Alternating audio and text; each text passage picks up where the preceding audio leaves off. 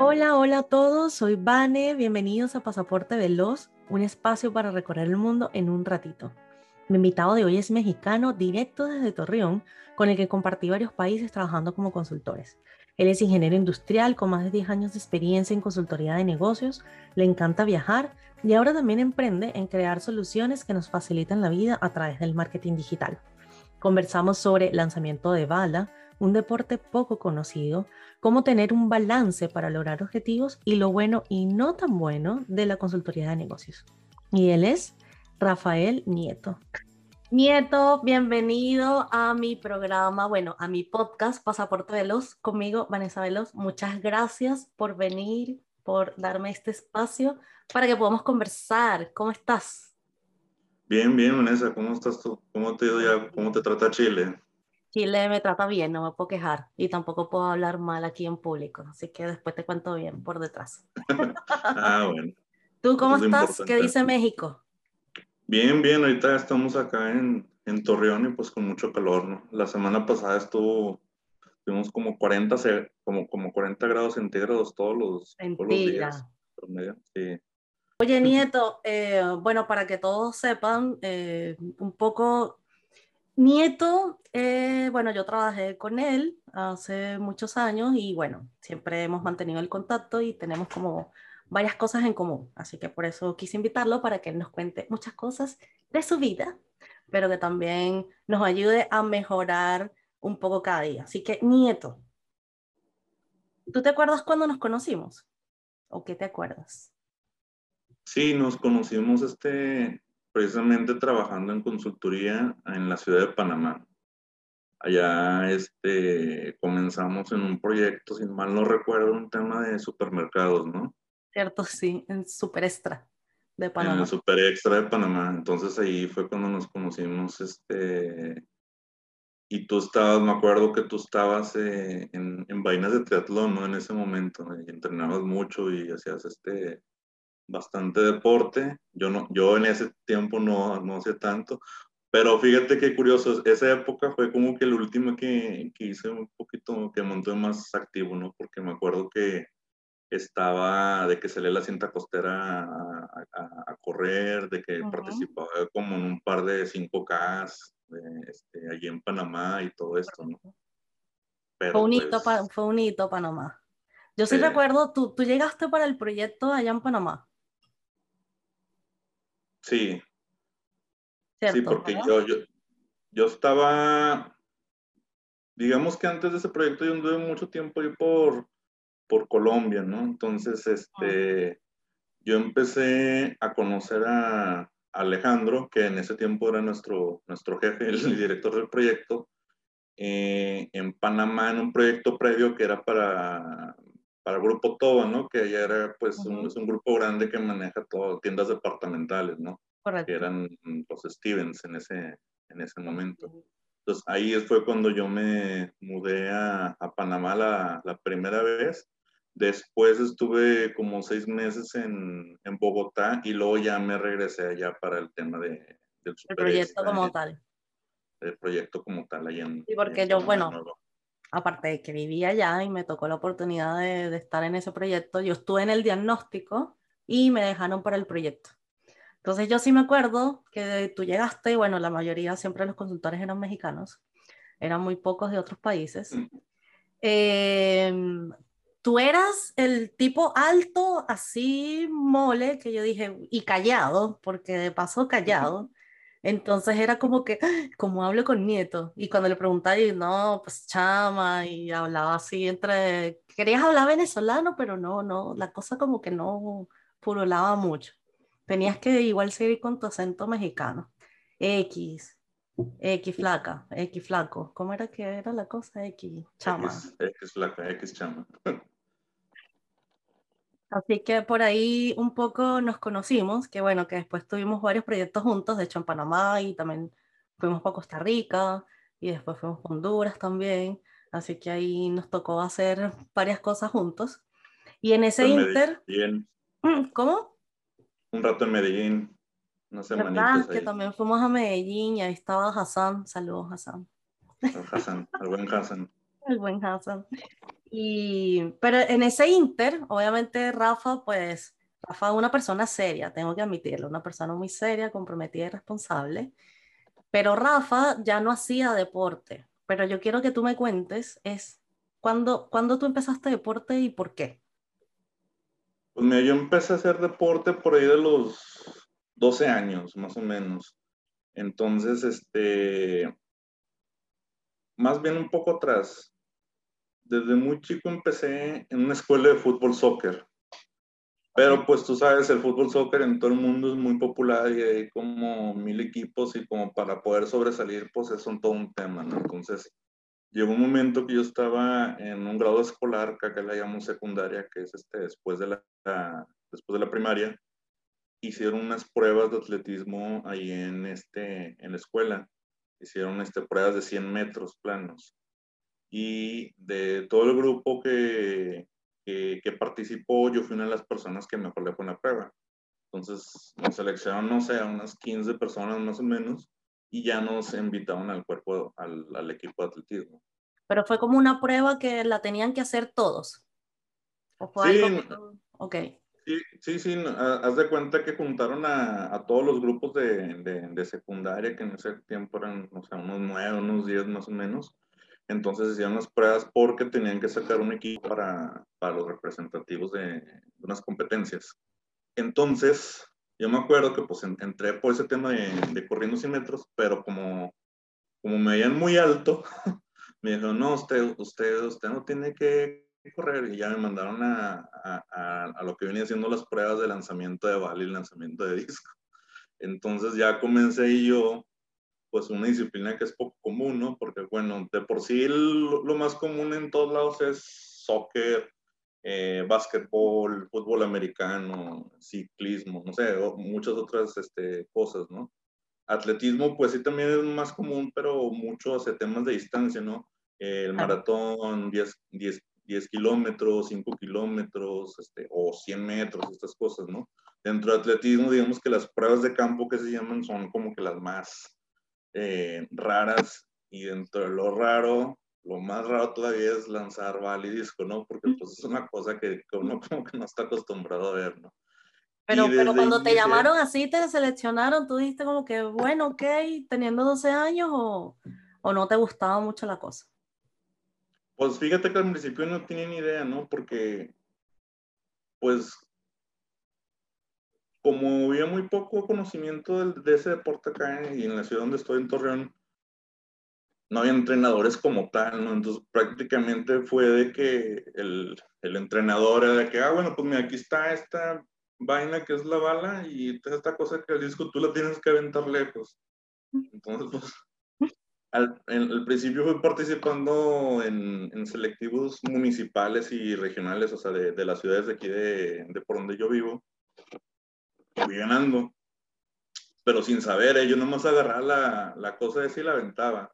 El problema ya fue cuando fui pasando a, a lo que viene siendo la, la etapa estatal, que es como ya un poquito más como nivel de condados, por así decirlo, o a nivel de otro tipo de, de, de, región. Okay. Y ahí sí un, un, poquito de gente más preparada.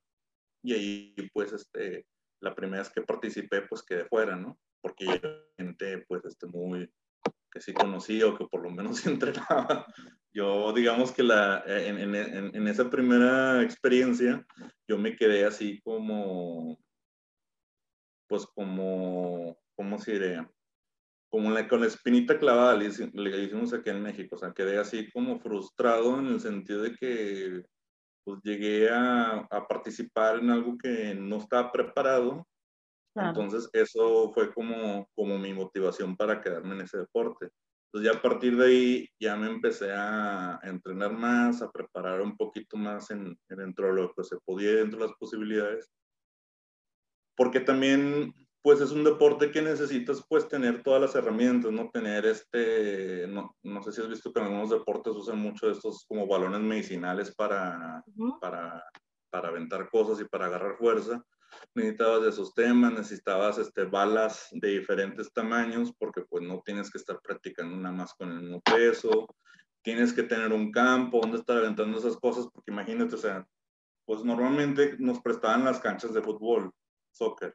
Pero pues obviamente a, las, a, las, escuelas no les gustaba que de repente hubiera ahí pozos de, de, un, de un güey que estaba aventando y cosas y, y, se llenara, ¿no? Entonces, la, la, este bala de qué es? O sea, ¿de qué material es? De acero. Mm. ¿Y cuánto pesaba, cuánto podía pesar una normal? O sea, la, que, la que lanzan ahorita, por ejemplo, las Olimpiadas, alguien que es la que ya es la categoría mayor, pesa 16 libras, que son pues más o menos 8 kilos.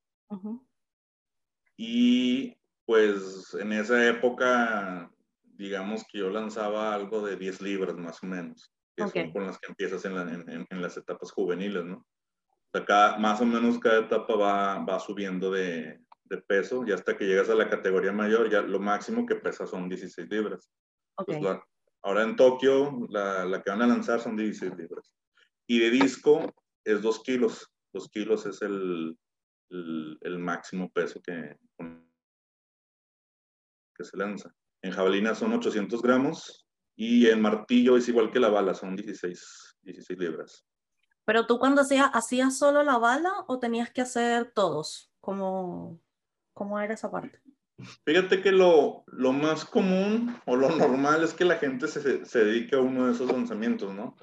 Ya sea que te, te especialices en bala, te especialices en disco, te especialices en jabalina, o, porque son como medio muy diferentes, la verdad. O sea, lo que es disco, lo que es, bueno, lo que es jabalina y lo que es martillo son muy, muy, muy técnicos. Entonces, este, pues sí requiere de que sí tengas un muy buen entrenamiento y gente que sepa que te pueda acompañar, ¿no? Entonces, en esas épocas yo, yo empecé a probar de todo en donde mejor me iba era en disco y en bala, y fue lo que, en lo que más practiqué. Pero sí intenté hacer algún tipo de jabalina, pero pues no, no, se me dio, siempre terminaba con el, con el hombro lastimado, porque pues como no viene de quien me enseñara la técnica, pues lanzaba mal, ¿no? O sea, lo lanzaba más como por fuerza, pero no porque realmente supiera cómo lanzar, ¿no? Y, y, martillo, ya hasta el final, ya está como los 25 años por ahí, intenté hacerlo, pues no como para no quedarme las ganas, pero también era muy, muy difícil, ¿no? y también era... hasta qué nivel llegaste, Rafa? Yo me, me becaron para la universidad por, por atletismo y ahí lo que les interesaba eran unos campeonatos nacionales que se llaman este, CONADEIP. Entonces, el CONADEIP es un campeonato nacional donde participan puras instituciones privadas, ¿no? Entonces, ahí sí tuve eh, algunas medallas de plata, de oro y de bronce, ¿no? Y, que igual me imagino que el, el, nivel competitivo era alto porque al final, no sé, son muchos todos becados o tienen muy buena reputación en, en el deporte, ¿no? Sí era alto, pero fíjate que donde, donde hay mayor nivel es en, en, lo que le llamamos acá la Olimpiada Nacional que aquí participan todos, ¿no? Pueden participar tanto gente que esté en instituciones privadas como en instituciones públicas. Claro. Entonces, ahí, fue, ahí sí es un poquito más la, la competencia, porque inclusive al, CONADEP, solo con que esté inscrito la, la escuela en la liga pueden participar, pero en la otra no, en la otra sí tiene que ver todo este periodo que fue el primero que participé, de hecho, esa era la Olimpiada Nacional en la que me eliminaron la, la primera vez porque ahí son varios filtros. Es primero el municipal, luego es el, el, regional local y luego es el estatal y luego viene una etapa prenacional y luego ya viene el nacional. Entonces, todo, en todos estos filtros pues se va quedando un, un montón de gente, ¿no? Claro. Y ahí el mejor, lo mejor que, que, me, que me tocó este, quedar fue en sexto lugar. Bueno, Igual es importante porque ¿cuántos, cuántos atletas eran, considerando la gran población de México? No, pues demasiados, yo creo 100 nomás, no sé. Porque como en todas estas, todas en, en todas estas etapas, por lo menos yo me topaba, este, hasta antes del nacional, como 20 por, por competencia, ¿no? Donde para ganar o acceder a la siguiente nivel tienes que caer en primer lugar o en segundo lugar. Si mm. no, si no, no puedes este, pasar a la siguiente. Sí, no, igual difícil. Eh, entonces esto como por 20 regiones que estaban haciendo el mismo proceso, pues entonces sí, mínimo unas, unas 100 personas. Entonces... un mes, un mes compitiendo y, y cada cuánto competías, o sea, era, era mensual, era semanal, era diario, ¿cómo, cómo era ese proceso? No, diario no, era este, más o menos cuando empezaba la, la etapa de competencia, sí, más o menos como mensual, mm. donde ya, ya, ya empezabas todo, todo este proceso, ¿no? Pero como yo estaba becado en, mm. en, el, el TEC de Monterrey, entonces me tocaba, digamos, participar en las competiciones que le interesaban al, al TEC de Monterrey, que es donde ellos pues daban, o salía el nombre del TEC de Monterrey, ¿no? Entonces, que era el CONADEP, había otra, había otra competencia que se llamaba Relevos Tech, que era en la ciudad de Monterrey. Entonces, esta era como de categoría libre. Ok. E invitaban a, ciudades, a universidades de Estados Unidos, de Puerto Rico y demás. Entonces, esa, esa tenía un poquito más de, de nivel, ¿no? Entonces, sí había veces que se, que se me juntaban muchas competencias porque pues participaba en las que quería el T de Monterrey, pero también yo quería participar en las otras porque sabía que pues eran más, este, de más exigencia, ¿no? Mm, ok, no. Era como, como titular de la universidad, pero por el otro lado también quería representar a México, por así decirlo. Wow. Eh, sí, y a, a mi región. Porque, porque a final de cuentas, o sea, la universidad me patrocinaba me apoyaba en las que él me mandaba, ¿no? En las otras no me apoyaba. Entonces, exacto, exacto. Ahí ya, ahí ya yo me las tenía que arreglar como para pues, los temas de los viáticos, de los viajes, las faltas en las escuelas, porque pues llega un momento que pues si, si, te toca faltar mucho, ¿no? Claro. Si te toca, o sea, me acuerdo que había veces que en la universidad había materias que que no fui todo un mes a, una, a, ciertas clases y pues yo llegaba a los exámenes así como, pues sin saber mucho, ¿no? Entonces, pues era parte de lo que tenía que uno lidiar ahí para, para sobrevivir, ¿no? Entonces, era, y en algún momento, porque, porque de paso estabas en la universidad, estabas, tenías que competir por la universidad y como tú me dices, tenías como este interés de igual seguir compitiendo por la región eh, por, por fuera a todos estos eventos de la universidad. ¿En algún momento dijiste a la chingada todo? Adiós, no quiero esto, no quiero esto, que no me que lo que sea necesario, pero en algún momento tuviste esa sensación de renunciar y, y qué fue lo que hiciste para no renunciar o sí renunciaste. No, fíjate que nunca, nunca tuve las ganas de, de renunciar. La verdad era algo mucho que, que me apasionaba a, mí.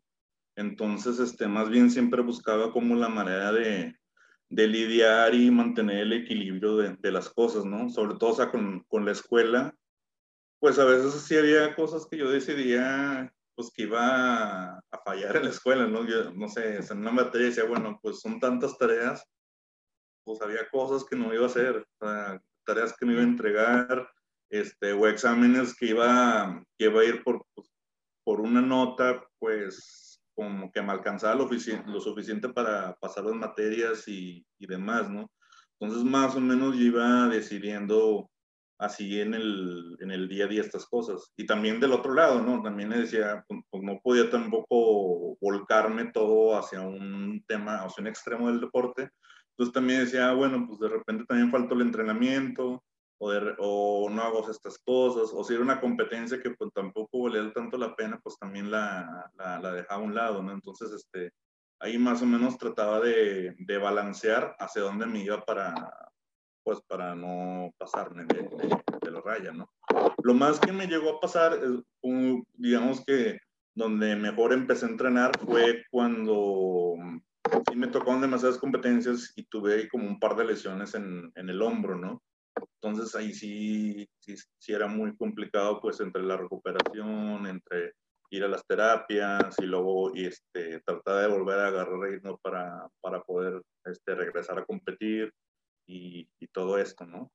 Entonces, este, nunca realmente pasó en esos momentos el, el, tema de renunciar, ¿no? Yo más bien empecé a dejar de entrenar cuando ya dejé el tema de la escuela. ¿No? O sea, ya que pasó el tema de la escuela, que, que terminé, porque yo seguí todavía en, en, maestría, en maestría seguí este, participando, incluso ahí ayudaba pues a entrenar a, a, otros chicos, y, más o menos a los 25, por ahí digamos que yo dejé de entrenar este atletismo, pero fue un tema porque terminó la escuela. Y pues también el mismo tipo de deporte y a la disciplina específica que yo me dedicaba, pues no da para más, ¿no? O sea, no, es como que ahorita, no es como el soccer, ¿no? O sea, uno hace un equipo de soccer y se todavía y... Sí, o sea, no es como que, ay amigos, vamos a lanzar balos, lanzar discos, pues es una cosa que nadie, que nadie entiende, ¿no? es algo muy raro. Pero mira, Nieto, o sea, porque me, me, parece interesante, porque sobre todo cuando uno está muy joven, uno es mucho más propenso a renunciar a las cosas, así como que, ay, ya, no me importa, eh, que sea lo que tenga que ser, eh, y, lo deja ahí tirado. Entonces me parece súper interesante que tú a esa edad hubieras tenido como esa madurez, por así decirlo, de decir, esto me gusta, esto también me gusta, y cómo, lo mismo que tú dijiste, cómo balanceo para poder hacer las cosas que de verdad me gusten y que todos tengan un resultado positivo.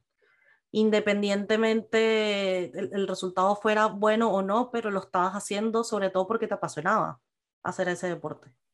Exacto. Sí, y, fíjate que siempre, pues no sé por qué, siempre todo lo que hago he tenido como esa mentalidad de, de no dejar las cosas a medias. Entonces me, me gustaba llevarlas como hasta la máxima consecuencia y prefería quedarme con la sensación de, ah, bueno, pues hice lo que tenía que hacer y, y a lo mejor me salió o a lo mejor no me salió, pero pues ya no me quedé con, con un tema de, ah, bueno, pues ni siquiera lo intenté.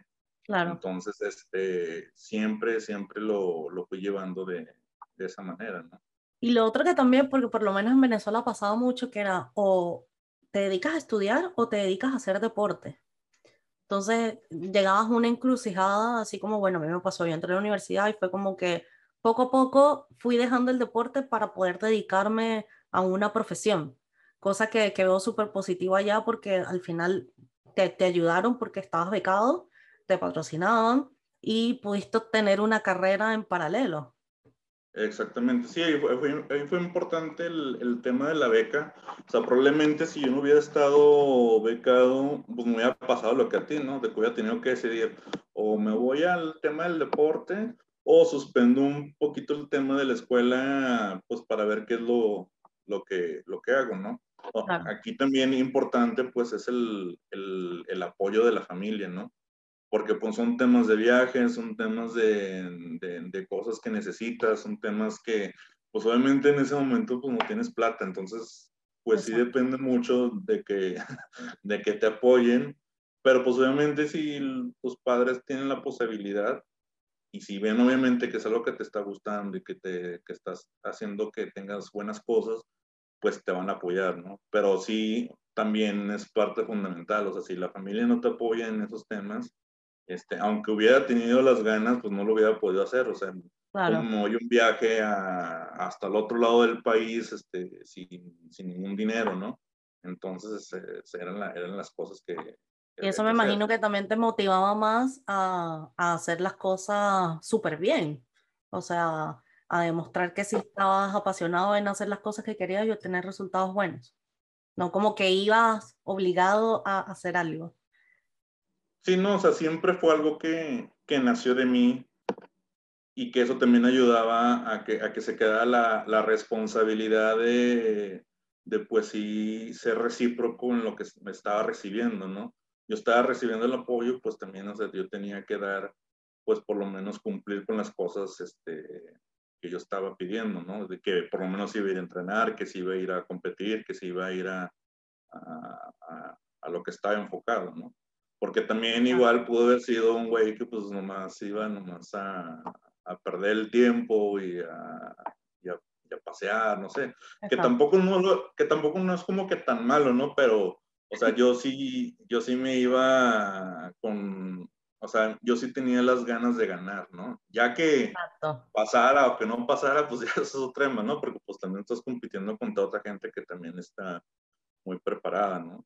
y sobre todo en, este, en estos deportes que, como tú sabes, que también has practicado deportes individuales, que es muy diferente al, del equipo. Al equipo. Pues también está, está complicado, ¿no? No es lo mismo que este, estás en, no sé, en un partido de soccer y pierden 5-0 Y pues ahí tenemos de que, ah, que el árbitro, que expulsaron a un jugador, que no sé qué, acá pues eres tú, o sea, tú eres el responsable, tú eres el que, la, el que te entrenaste, tú eres el que tienes las capacidades o no las tienes, este, entonces también adquiere como otro nivel de, de responsabilidad en, lo que estás haciendo, ¿no? Y a veces más la, la competencia va con uno mismo más que con los demás. Uno tiene que ir creciendo poco a poco para, para ir mejorando.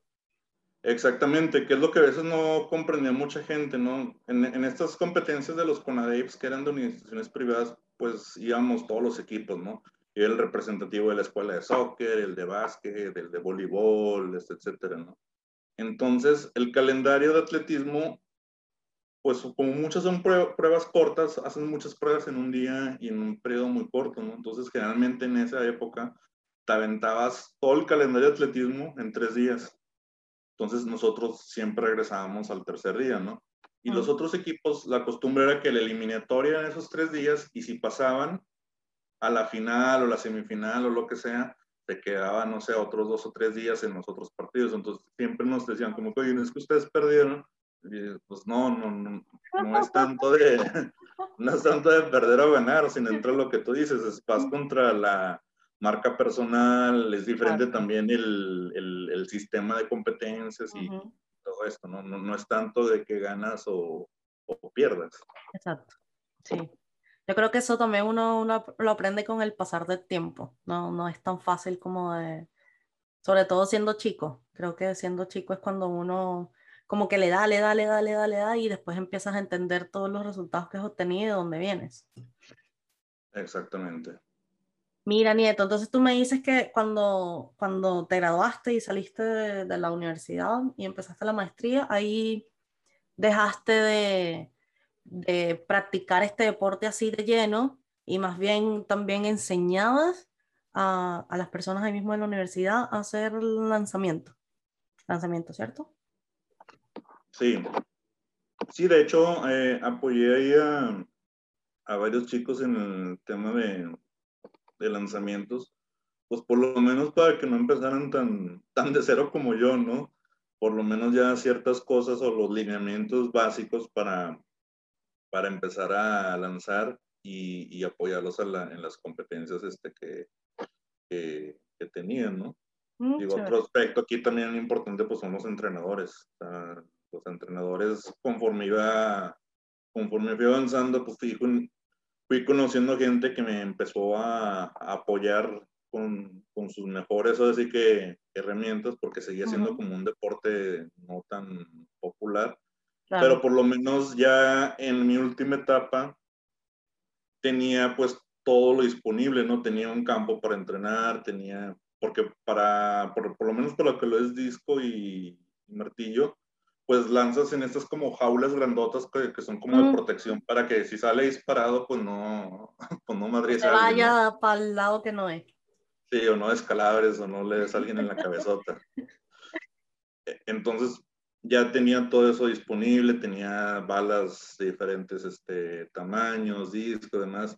Entonces, eso también pudo ayudar para la gente que yo le estaba preparando pues que también este, tuvieran esa como comodidad, ¿no? Porque pues sí, sí es importante para que se empezaran a desarrollar.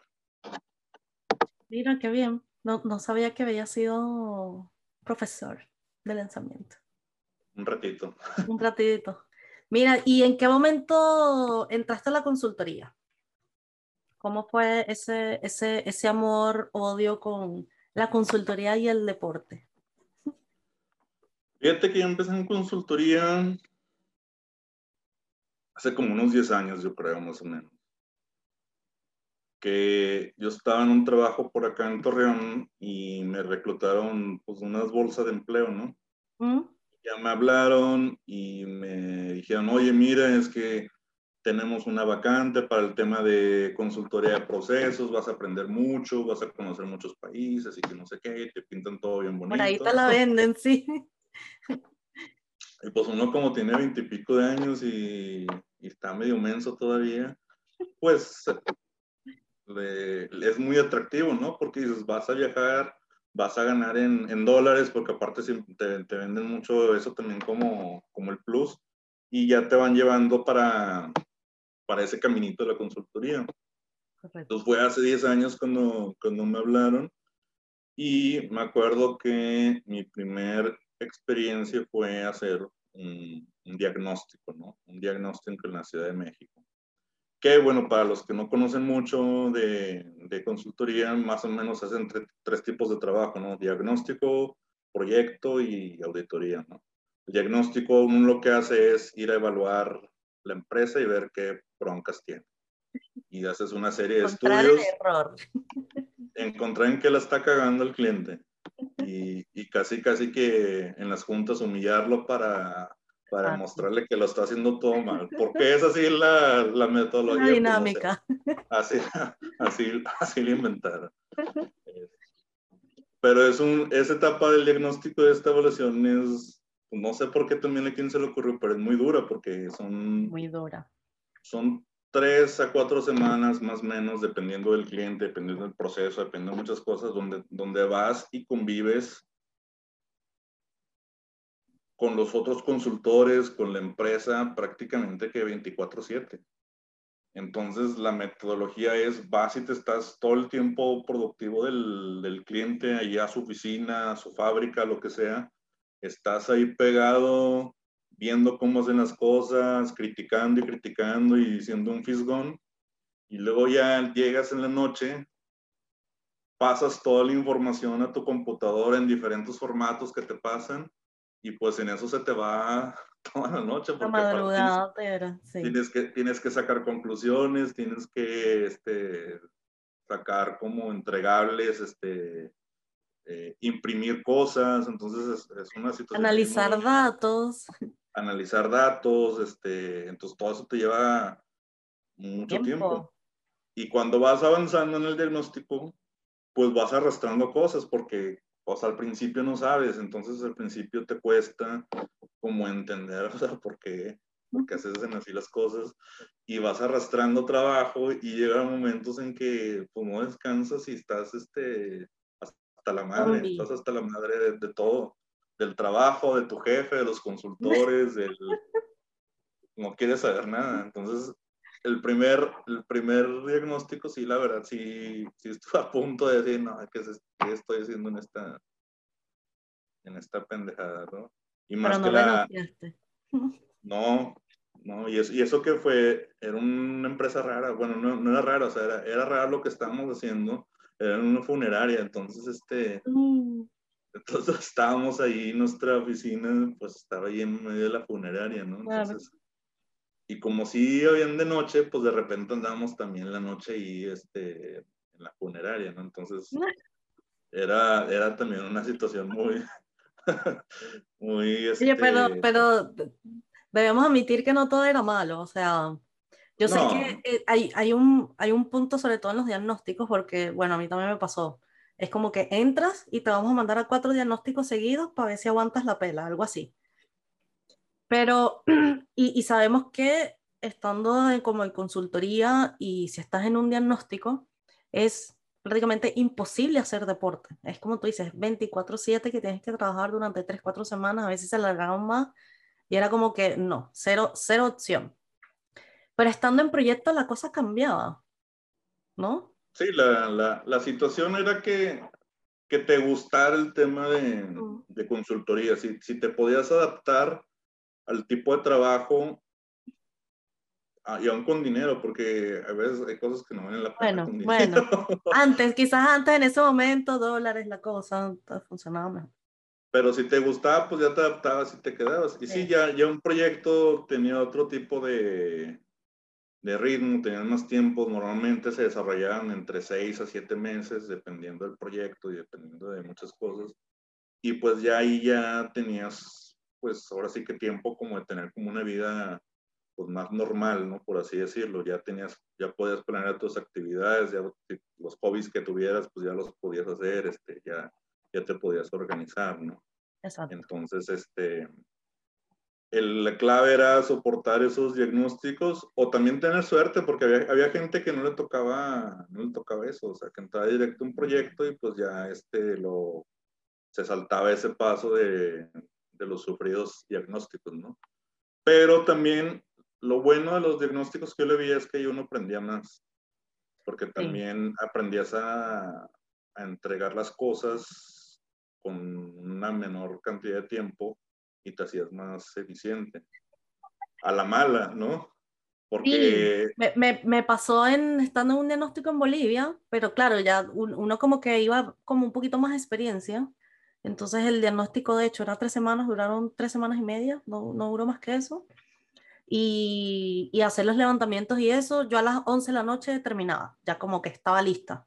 Y como ya uno sabía la metodología y todo, como que era difícil que te refutaran lo que tú estabas entregando, sino que ya tomaban ese material como entregable. Entonces, como que después se hacía, en teoría, si uno tenía la experiencia y sabía como dónde darle, eh, podrías tener un poquito más de tiempo. Pero al, final yo creo que un diagnóstico sigue siendo muy duro. Y como tú dices, conoces todo, porque no, no te vas a un área en específico siempre, sino que puedes ver tres, cuatro, cinco áreas distintas durante, la, durante esas, esas cortas semanas. Así es. Oye, pero entonces en Panamá, estando, que, me contaste que en Panamá hacías como uno que otro deporte, ¿ese fue tu, tu punto ahí de contacto con el deporte o, hubo sí, fue no, fue, fue la última vez como que sí era como más juicioso con hacer deporte, porque era lo que te decía, me salía de la cinta costera y a, a correr, participaba en algunos 5K Ahí, por ejemplo, cuando estuve con, con Alejandro en Grupo Toba, este, ellos ya venían de un proyecto, entonces ya había gente que ya más o menos conocía la zona, entonces también la gente de la empresa ya nos conocía y nos invitaban a jugar soccer, a soccer todas las semanas. Entonces, este, también estaba eso. Entonces, ahí digamos que pues sí estaba todavía muy activo en cuanto a deporte hacía ejercicio, o sea, no, no, no como ahorita, ¿no? Ahorita yo creo tengo ay, un rato sin, sin hacer nada. Vamos a decir que la pandemia es responsable de eso. La pandemia fue. Pero mira, no, sí. Y, y ya que estás otra vez en tu casa, eh, ¿volverías, ¿volverías a este entorno de la consultoría? No. Ni un poquito, ni un poquito. No, no, o sea, más bien, este, no que no haría consultoría como tal, sino más bien yo no volvería a una empresa mm. como estas que, tiene, que es el esquema, ¿no? El esquema es ese de que, bueno, ven, este, te compro billetazos tu, tu libertad y ya yo te voy moviendo para donde yo quiero que vayas a hacer proyectos y desarrollar lo que, lo que vaya saliendo, ¿no? Sí. Y entonces, y si ahorita a la consultoría le satisface que estés en una región, ahí te mantienen, pero si luego de repente quieren hacer otra cosa y te mandan a otro lado, pues ahí te mueven y pues ahí vas de un lado para otro, ¿no? O sea, yo ya no quiero o sea, que alguien esté decidiendo ¿no? Yo ya, si yo quiero estarme aquí, pues es porque yo lo decido, ¿no? O si yo quiero irme a otro lado, va a ser porque yo, yo quiera establecer que quiera irme a, otro lado. yo sí veo muy complicado que otra vez me meta como, como esa, como esa dinámica, ¿no? Y no solo con estos que se manejan internacional, ¿no? Sino también aquí a nivel nacional, porque es la misma fórmula, nada más que a nivel local, ¿no? Exacto. Estás de esta ciudad al otro lado del México y luego te vas para acá o luego te mueves para acá. Entonces, este, yo, yo veo muy difícil ahorita este, regresar a este, ese esquema de vida. ¿no? ¿no? es difícil. Yo creo que muchos terminamos pensando lo mismo. Muy pocos son los que, los que mantienen una consultoría y bueno, llegan a manejar regiones y quizás sea un poco más fácil, pero mm, no sé. Sí, es como muy complicado esa, ese ritmo de vida. Sí, salvo, salvo, que nuestro, salvo que nuestro presidente se convierta como, como Maduro y esos güeyes, entonces ahí sí ya. Me, regreso, pero, no, pero crucemos dedos, crucemos dedos. Yo creo que no va a pasar, pero ojalá que no. Oye, Nieto, ¿y qué vas a hacer ahora? Ahora que estás en tu casa, ¿qué estás haciendo? ¿Cuáles son los próximos pasos de Nieto? Pues mira, ahorita yo estoy dedicado un poquito más aquí con, con mis hermanos. una serie como de proyectos independientes, ¿no? O sea, mi hermana, digamos que ahorita trabaja en una empresa de, de diseño, pero también este, estamos empezando a hacer como cosas por nuestro lado, por nuestro lado, ¿no? O sea, estamos como entrando al tema de marketing digital, entonces mi hermana ve un poquito el tema de, de lo visual y todo el tema que, que tenga que ver con, con lo gráfico. Eh, mi hermano nos apoya en, en, ratos con temas de lo que viene siendo eh, marketing. Eh, y yo pues este como acomodar y organizar ahí los temas, ¿no? Entonces eso es lo que nos estamos dedicando ahorita y pues ese es el, los siguientes pasos, ¿no?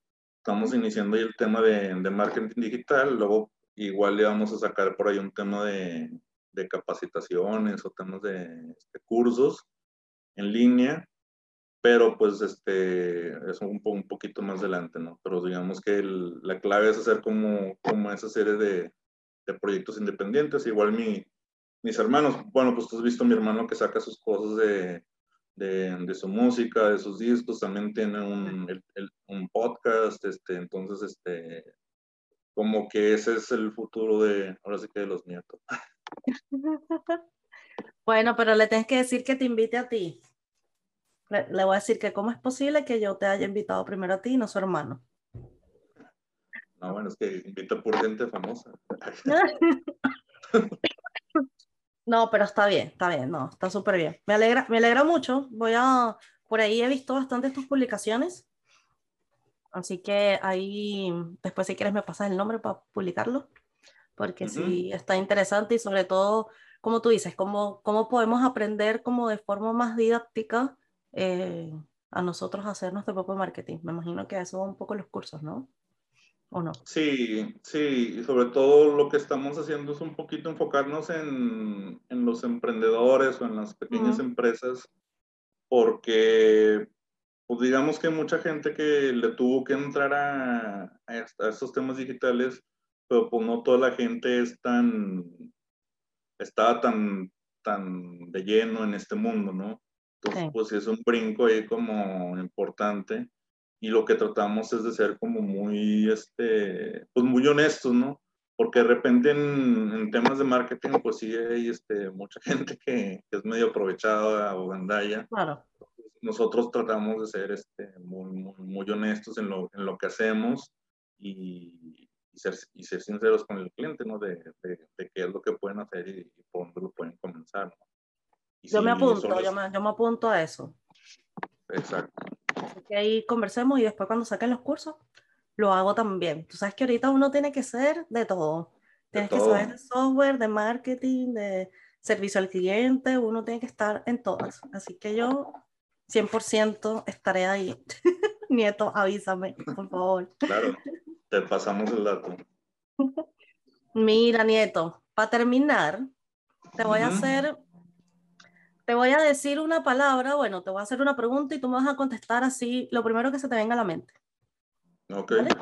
La primera siempre es fácil, así que vamos a ver. Estado civil. Soltero. Ah, soltero. Bueno, estado civil es si estás casado, estás soltero. Está bien, pero puede ser... Eh, con novia. con novia. Pololeando, eh, eh, ¿cómo es que se le dice? No sé, en cucubinato, qué sé yo, muchas cosas, ah, comprometido. ¿Estado civil? Aquí, es estado civil soltero y con novia. Ah, muy bien. Un olor. Madera. Una playa. Mazatlán. Ah, mira. Vamos a tener que ir a esa playa. Un parque nacional. Un parque nacional. ¿Qué es parque nacional? Un parque. Dime un parque. Eh, Chapultepec. ¿Dónde es eso? En México. Está bien, pero ¿en qué parte de México? En la Ciudad de México. Este es más grande que. ¿Cómo se llama el de Nueva York? Que Central Park. Central Park. ¿Ah, sí? Lo voy a buscar. Sí. Mm, está grandísimo. Sí, mira, cool. ¿Destino favorito? Colombia. ¿Qué parte de Colombia? Colombia en general, Cartagena. Cartagena lo pasé muy chévere por allá. Ah, mira, muy bien. Un libro. Este. De Grandes Esperanzas.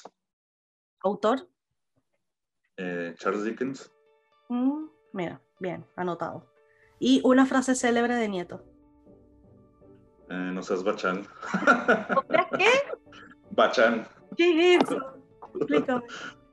Muy complicado, chaval. No. Necesitas una, una clase de mexicano para que, para que entiendas. Pero es como no seas. Como un malandro. No seas malandro, ándale. Ah, ya. Más o menos. ya. Oye, Nieto, te pasaste por tu tiempo. Muchísimas gracias. Yo también voy a terminar con una frase célebre y me gustó, me gustó mucho lo, todo lo que me contaste. Este, así que te lo agradezco igual. Estoy, estoy aprendiendo de todas las personas con las que estoy conversando. Y yo creo que de todo esto, pues uno tiene que ser siempre responsable, tiene que, tiene que siempre gustarle las cosas que uno haga, pero siempre un día a la vez y un paso a la vez. Y yo creo que poco, poquito a poquito, pues se van logrando las cosas. Así que muchísimas gracias por tu tiempo, te pasaste. Espero que nos encontremos de nuevo en algún momento, en México, en Chile, en Cartagena, no sé, donde sea, pero me invitas a tu boda, eso sí. muchas gracias y muchas gracias a todos por escucharnos. Claro que sí, nos vemos y disfruten. Chao. Bye. Chao.